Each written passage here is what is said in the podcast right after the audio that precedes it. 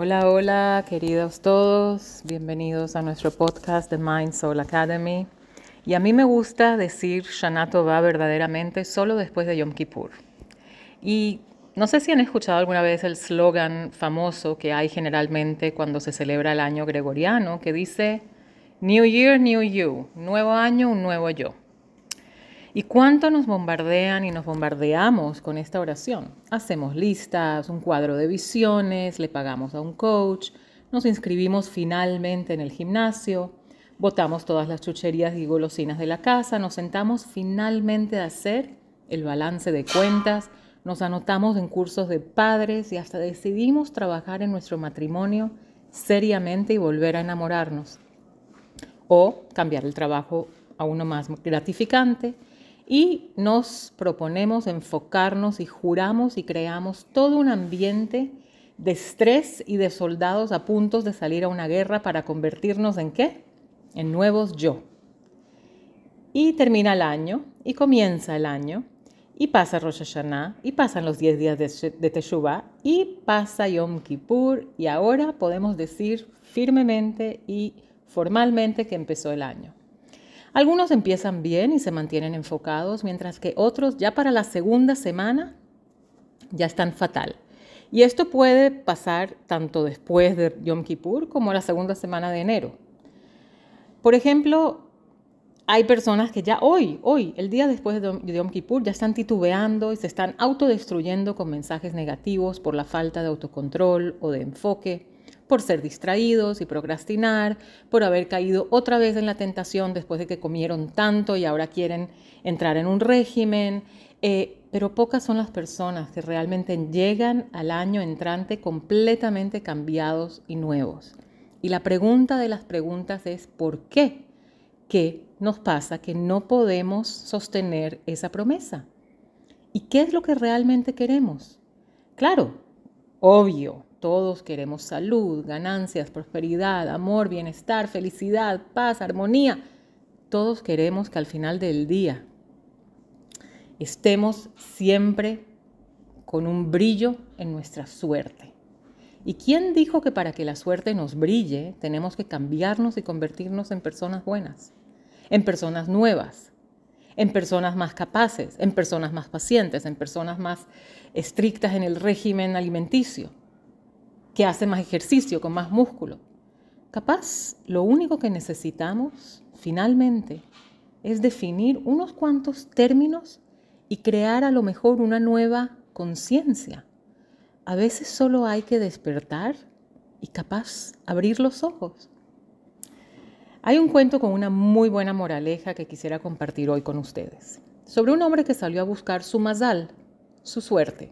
Mal traducido, pero digamos que es su suerte. Se cuenta sobre un padre que tenía dos hijos. Encontrándose cerca de su muerte, decidió el padre heredarle a cada uno su fortuna mitad y mitad. Diez años después, uno de ellos dobló y hasta triplicó su fortuna, mientras que el otro no solo no la dobló, sino que la gastó hasta llegar a menos cero. Y un día decidió ir a su hermano, el suertudo, y pedirle consejos sobre qué hacer en su situación y preguntarle cómo tuvo tanta suerte. Y así salió al camino. Cruzó el portón de la casa de su hermano y se encontró con el mayordomo que lo paró de inmediato pidiéndole identificación. No puedes entrar, le dijo con un tono de voz más bien agresivo. ¿Cómo que no puedo entrar? Este es mi hermano que vive aquí. ¿Quién crees que eres que me estás impidiendo entrar? Le contestó el mayordomo, yo soy su mazal. ¿De verdad? le contestó el hermano. Entonces quizás sabes dónde está mi mazal. Tu mazal está durmiendo en el otro lado del mundo, le contestó. ¿De verdad? Ahora mismo voy a despertar a mi mazal y de inmediato salió hacia la búsqueda. Pero en cuanto entró al bosque para cruzarlo, se encontró con un inmenso y hambriento león. El hombre ingenuamente le dijo, Leoncito querido, hola, ¿me escuchas? No sería justo que me devores ahora. Estoy yendo a despertar a mi mazal. Cuando regrese, haz lo que quieras de mí. El león le dijo, obvio, recuerden que es una historia, pero con una condición, no te voy a comer que le preguntes a tu Mazdal por qué siempre estoy hambriento y sin importar cuánto devore, me quedo con hambre. Con gusto, le dijo el hombre. Caminó y caminó hasta llegar a un pueblo donde había un campo inmenso. Llegó un campesino y le preguntó en qué podría ayudarlo, y este le preguntó si sabe dónde está su, suerte, su Mazdal. El campesino le, dije, oye, le dijo, oye, sigue caminando.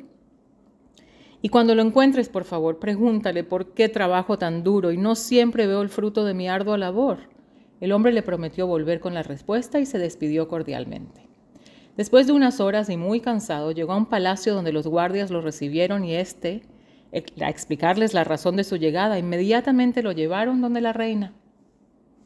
La reina le dijo enseguida, oye, lo que tienes que hacer es seguir caminando porque tu suerte está muy cerca. Y por favor, cuando la encuentres, pregúntale por qué a pesar de que todos me quieren y me cortejan, ninguno me atrae lo suficiente para, para ser su esposa. Con gusto le contestó el hombre y siguió su odisea. Y de pronto llegó al lugar deseado, y efectivamente ahí estaba su mazal, dormido profundamente. Y éste lo empezó a agitar con mucha fuerza, despiértate, despiértate. Cuando éste despertó de su sopor, su mazal le dijo, ahora vuelve a tu lugar de origen, que la suerte está contigo. Pero el hombre le preguntó las tres preguntas que había prometido al león, al campesino y a la reina. Con las respuestas encontraría el camino verdadero hacia esa felicidad y a esa luz que buscaba. Llegó a la reina y le dijo, mi Mazal me dijo que debes casarte con el hombre que te sientas atraída de primero y serás feliz por siempre. Le dijo la reina, desde que te vi, sentí algo muy especial por ti.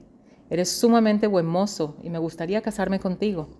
El hombre un poco nervioso le dijo, em, sabes, no tengo bienes materiales para ofrecerte y la boda es sumamente costosa y no creo que sea yo quien estás buscando.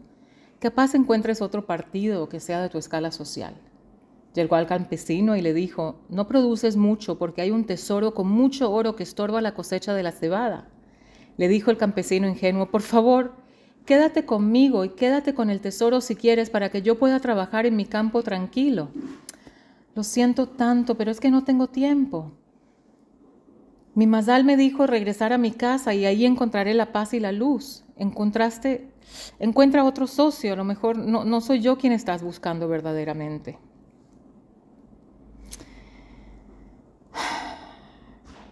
Después de unas horas, encontró el bosque donde había encontrado al león. Y este ansioso le dijo, se había encontrado a su mazal, y le dijo, claro, te, explico todo mi trayecto, esto es lo que me pasó y esto es lo que me encontré. Y lo que aprendió de lo vivido, le explicó de la hermosa reina que quería casarse con él sin importarle su posición para amarlo y vivir en el palacio con él el campesino que le pidió que por favor excavara y sacara el tesoro que lo haría rico para que pueda trabajar. Y el león le preguntó, ¿y qué hay de mí? ¿Te dio una respuesta para mí? Ah, sí, claro, casi se me olvida. El mazal me dijo que debes de devorar un tonto estúpido para que así te sientas satisfecho de por vida. Y así fue como este león devoró a este pobre hombre. ¿Pueden reconocerse en este cuento? ¿Cuántas veces esperamos de manera pasiva que nos brille la suerte, que llegue el amor de nuestra vida, que nos ofrezcan un negocio multimillonario, y mientras tanto perdemos todas las oportunidades porque esperamos llegar a casa y encontrar que la suerte se despertó y que está ahí sentada en el sofá tomándose un martini esperando a que la recibamos. El Zohar explica que la palabra mazdal en hebreo, la, la mem, la zain y la lamed, está explicada de la siguiente manera. Mem es la inicial de la palabra makom, lugar. Zain, la inicial de la palabra zman, tiempo. Y lamed es la inicial de la palabra laasot, acción, o lev, intención. Mientras que muchos estamos pasivamente esperando que nuestra suerte llegue, que ese nuevo año traiga ese mazal que tanto deseamos, que nuestros hijos tengan esos mazalot, que nuestro mazal brille. Entonces, en vez de esperar, ¿por qué no reconocemos el lugar, el tiempo y ponemos la intención y hacemos y tomamos la acción para que en conjunto ese éxito brille? Debemos de entender que cuando tocamos la puerta de la oportunidad, generalmente es el trabajo quien abre la puerta. Nada va a pasar de por sí. Debemos de crear el progreso y el trabajo diario para poder llegar y encontrar esa suerte brillante que nos espera y nos depara el destino a todos y cada uno de nosotros. Les deseo de todo mi corazón un año próspero, donde estemos lo suficientemente despiertos y conscientes para tomar la acción en el lugar y en el momento correcto. y que en tu corazón sientas ese brillo de tu mazal.